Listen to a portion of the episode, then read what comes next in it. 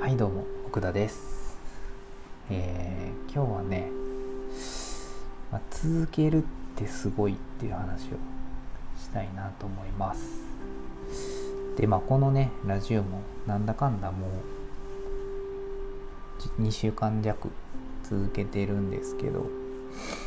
まあやっぱりなんかだんだんね喋ることもなくなってきたりとか して、まあ、今日何喋ろうかなとかってなんか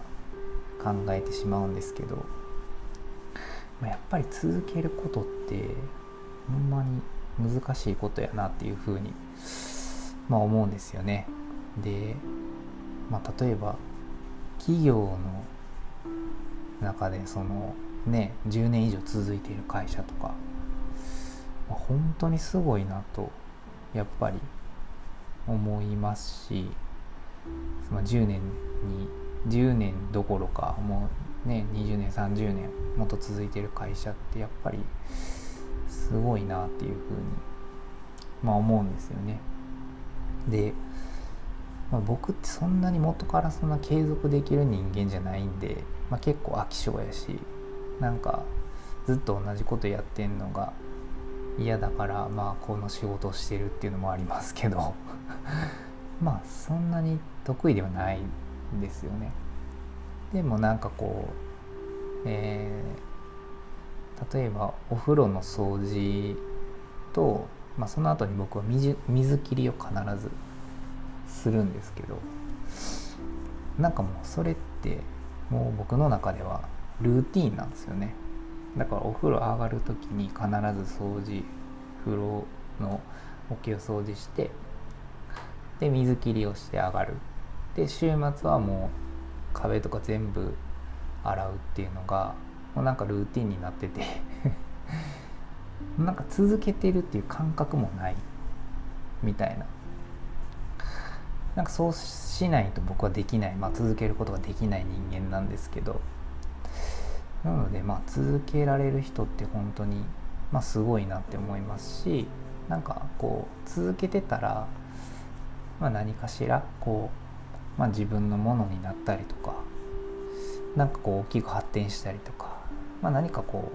う新たな、えー形にねこう広がっていったりっていうことがあるんかなと思うんで、まあ、僕もできる限りこれは続けていきたいなっていうふうに、まあ、思ってはいるんですけど、まあ、なんかこう継続するっていうことがほんまに、重要やなっていうのがそのまあ、まあ、僕の会社で、まあ、自社ブログも書いてるんですけどもうこれもね継続なんですよね。でやっぱりなんかネタ考えたりとかその時にこう、えー知らなかった情報を得たりとかね、まあ、できますし、まあ、あとはそのえーあれですね人の、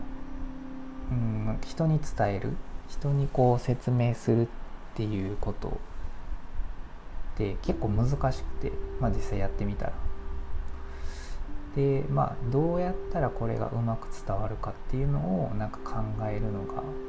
まあそのこのブログを継続することで得た知識だったりまあやり方なんですよねだからやっぱりやってなかったら気づけなかったことがたくさんあるんでまあやっぱ続けるっていうことがすごい重要やなっていうふうにまあ思います。うん、なので、まあ、なんかこう、まあ、僕みたいにそのルーティンにしてしまうっていうのは結構重要かなと思って続けられない人の方が多いと思うんで、まあ、なんか生活の一部にしてしまってまあ毎日こう継続するっていうことが、まあ、すごく